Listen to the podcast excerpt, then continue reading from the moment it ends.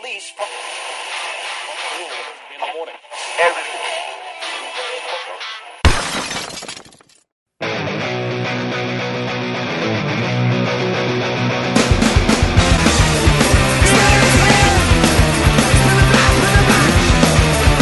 E que haja rock, amigos!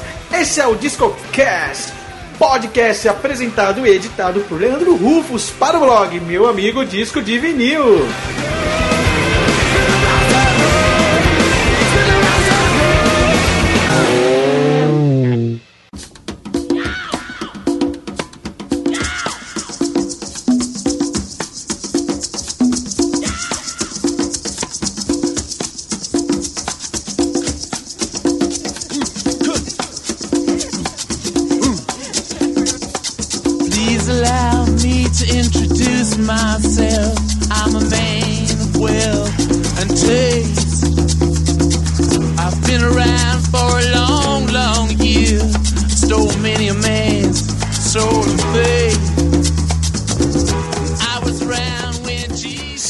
Salve, amigos ouvintes do DiscoCast! Está no ar mais um episódio e neste programa iremos comentar sobre os assuntos mais falados durante a semana. Por exemplo, Guns N' Roses. Será que teremos a formação clássica? Essa semana também foram divulgados os valores para os shows do Jam no Brasil. E por falar em show no Brasil, também tivemos a confirmação da ex-vocalista Nightwish, Tara Turunen, que estará também divulgando seu mais recente álbum no final do ano. E lá no final do episódio, no bloco Na Ponta da Agulha, trago para vocês um incrível álbum Begas Banget, álbum dos Rolling Stones, lançado em 1968. killed the Tsar and its ministers. Anastasia screamed in vain.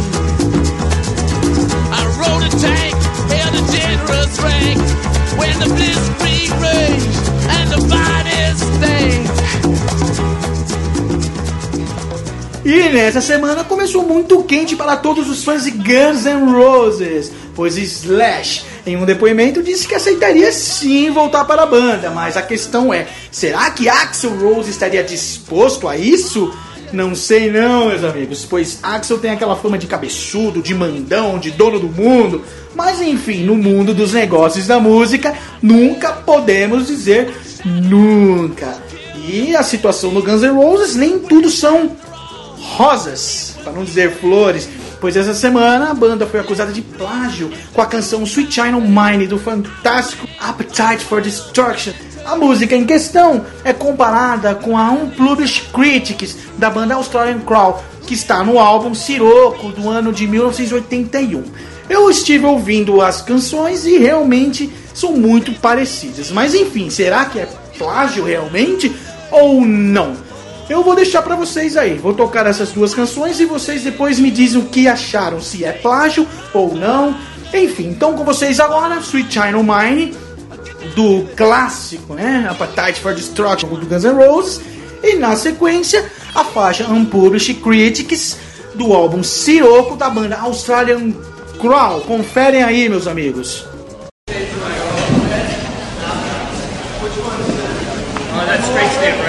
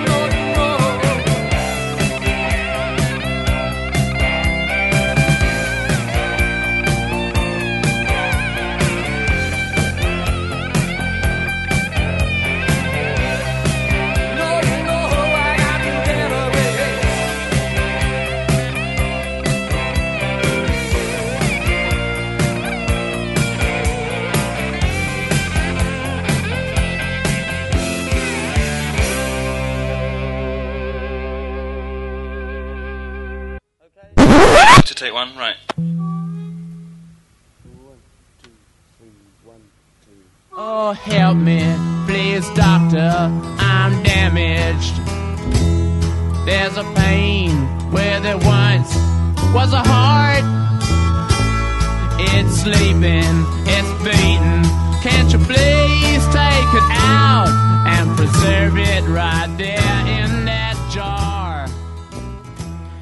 E essas foram Guns N' Roses com Sweet O' Mine e Australian Claw com Published Critics. E nessa semana começou a turnê de 40 anos da banda Rush. Eles fizeram um set list longo, aproximadamente quase 3 horas de show, e tocaram várias canções de diversas fases da banda, desde os discos mais pesados lá no começo da carreira e os mais recentes voltado um pouco para o progressivo, uma coisa mais suave, mas incrivelmente perfeito. Eu sou um grande fã de Rush e espero que eles possam estar aqui no Brasil para poder vê-los ao vivo. E também quem confirmou o show no final do ano, em outubro, aqui no Brasil, foi a ex-Nightwish, Tara Turunen, que está fazendo divulgação do seu mais recente álbum chamado Colors in the Dark, que foi lançado em 2013. E como canta essa garota, meus amigos! Canta demais, canta demais. Então, nesse bloco, para fechar esse segundo bloco, vou tocar uma canção que eu mais gosto do Rush, que é difícil selecionar entre várias, mas vou tocar Roll the Bones, do álbum Roll the Bones, de 91, e na sequência, a Tara Turunen. Vou tocar uma faixa desse álbum Colors in the Dark, que foi lançado em 2003. A faixa chama-se Victim of Ritual. Conferem aí.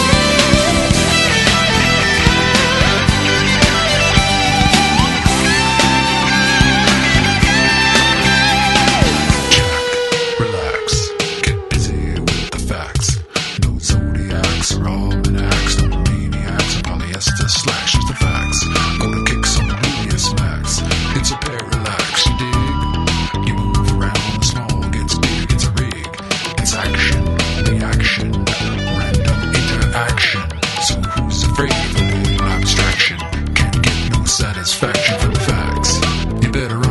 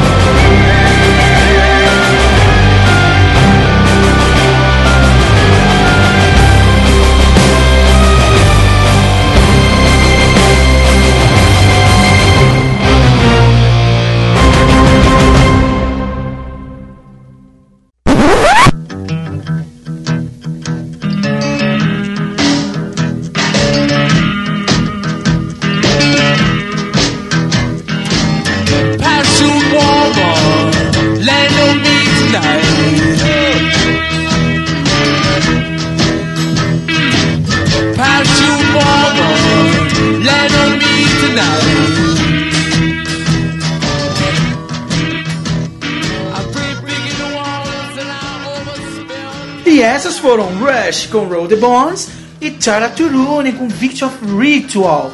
E falando em shows, a banda Pearl Jam divulgou essa semana os valores para os ingressos das apresentações que farão aqui em novembro. As quatro apresentações, Rio de Janeiro, São Paulo, Belo Horizonte e Brasília, têm valores entre 100 a 600 reais. E por falar em Pearl Jam, Ed Vedder, o vocalista da banda, será um dos últimos entrevistados no talk show americano de David Letterman, que está se aposentando, infelizmente. Então você aí que é fã de Pearl Jam ou Ed Vedder, não perca segunda-feira, dia 18 de maio. Um dos últimos a ser entrevistado por esse lendário, esse mestre do talk show, David Letterman. E essa semana também eu li uma coisa que me deixou um pouco. Não, não, mentira, não me deixou nada chocado. Trata-se de Scott Strapp, vocalista da banda Creed, que já tá insano faz muito tempo fazendo suas loucuras. E essa semana saiu na mídia dizendo que rodou praticamente metade dos Estados Unidos, pois ele viu um anjo em seu capô. Um anjo deitou, debruçou em seu capô. Ele rodou a cidade inteira, rodou, rodou, rodou. Aí eu pensei, esse é realmente louco. E disse que foi por causa do abuso de drogas, mistura de álcool, enfim. A insanidade de Scott Strapp não tem fim. Isso porque eu achava que ele era louco no começo da carreira por tentar imitar Ed Vedder. Então, vamos lá, vamos fechar esse bloco tocando Pearl com a faixa Animal do álbum Versus de 93 e na sequência Creed com a faixa Torn do álbum My Own Prison do ano de 1997. Ouvem aí.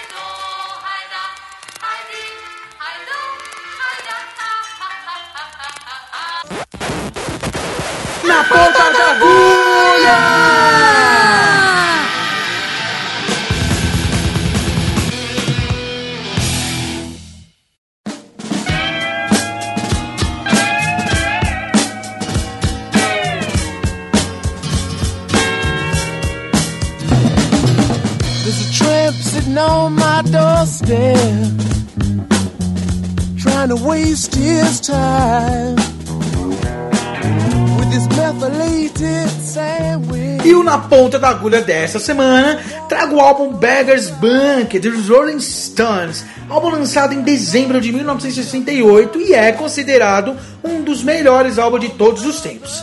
Na época, o grupo buscava se revitalizar e esse álbum foi o começo de uma era mais criativa e com postura política típica de contracultura. Ainda com a presença de Brian Jones, mesmo que um tanto descartado como integrante vital que era na banda, o disco se tornou um sucesso completo e uma das maiores realizações artísticas dos Stones.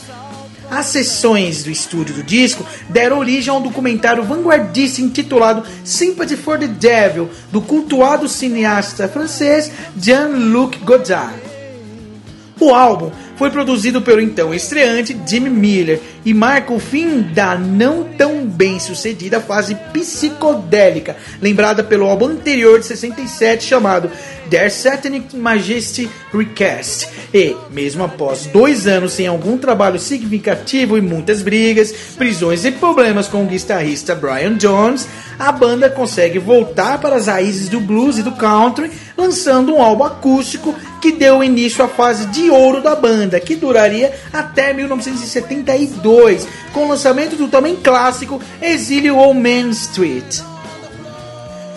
Muitas são as histórias ou lendas em torno de Beggar Banquet, já que começa com uma das músicas que até hoje é um dos maiores sucessos dos Stones, a faixa Sympathy for the Devil. Para nós brasileiros, a música carrega uma batida do nosso tão conhecido samba, feitos com instrumentos e percussão utilizados na Umbanda. A música fala sobre a visão da humanidade a partir de Lúcifer, o que fez a banda ser marcada de vez como satanista. Como tantas vezes antes e depois na história do rock, muitos músicos foram relacionados ao ocultismo e satanismo. Algumas histórias não oficiais contam que, na verdade, a música foi inspirada em um livro chamado The Master and Margarita, de Mikhail Bulgarok, que contava a história de Lúcifer visitando Moscou após a Revolução de 1930. I'm just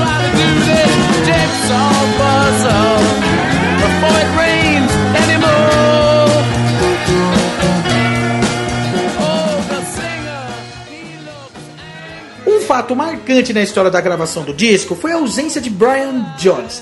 Apenas na faixa No Expectation ele tocou e desenvolveu como um grande músico que costumava ser.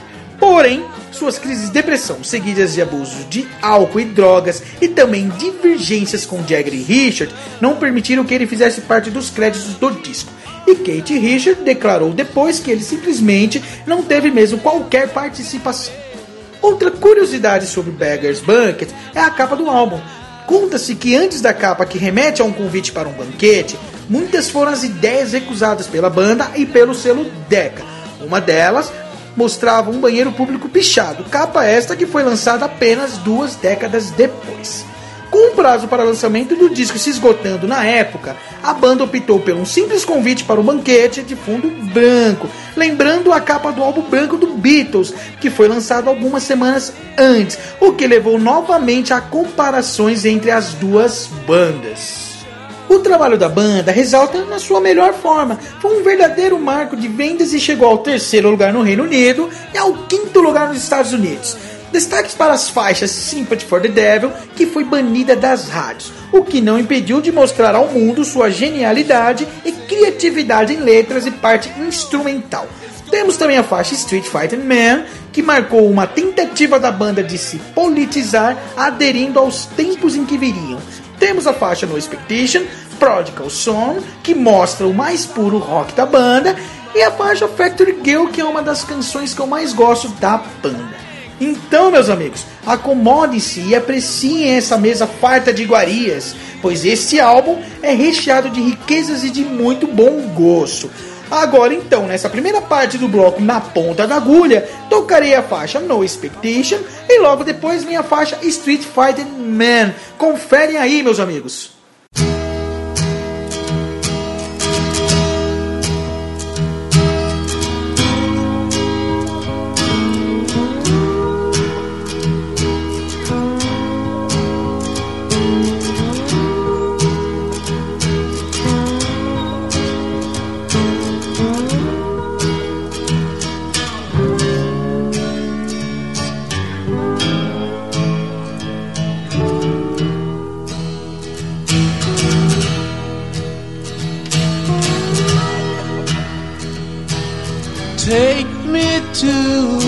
Station and put me on a train.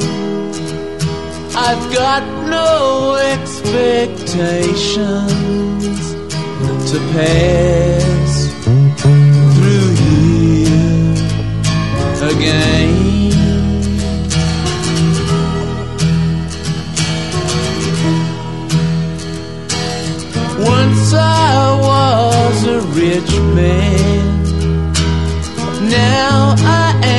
So poor. But never in my sweet short life have I felt like this before.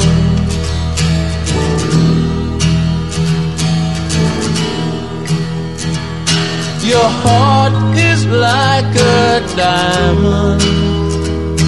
You throw your pearls at swine. And as I watch you leaving me, you pack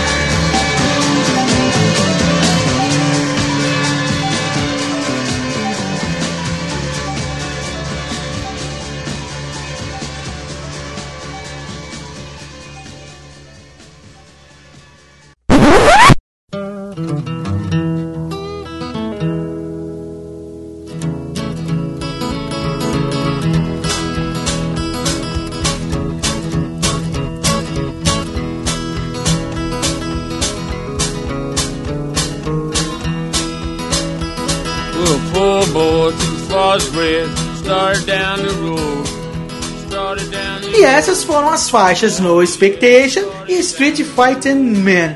E assim, meus amigos, vamos chegando ao final de mais um episódio. E agora, para terminar esse último bloco do Na Ponta da Agulha, tocarei mais duas canções desse incrível álbum Beggars Banquet. Com as faixas Stray Cat Blues e Sour of the Earth, eu finalizo aqui. Deixo meu forte abraço para todos vocês. Estejam à vontade para comentar, criticar e fazer sugestões. E até o próximo episódio.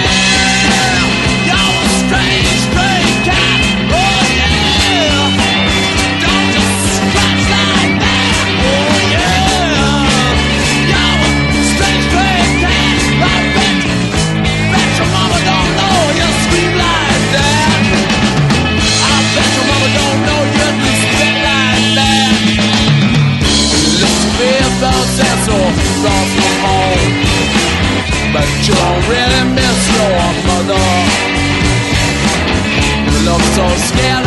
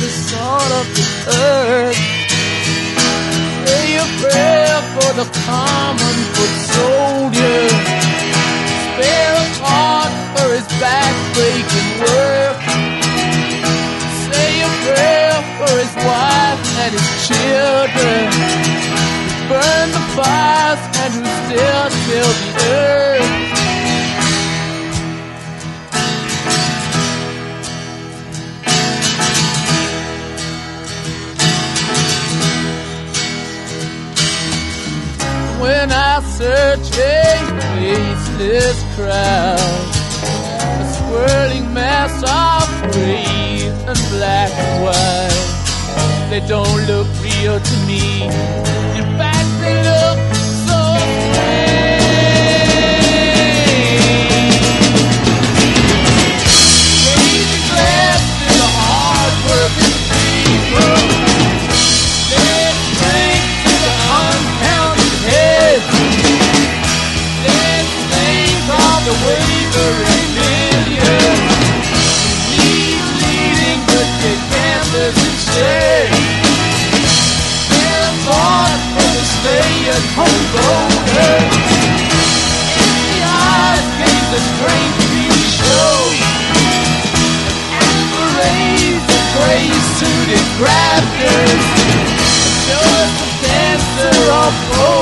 show.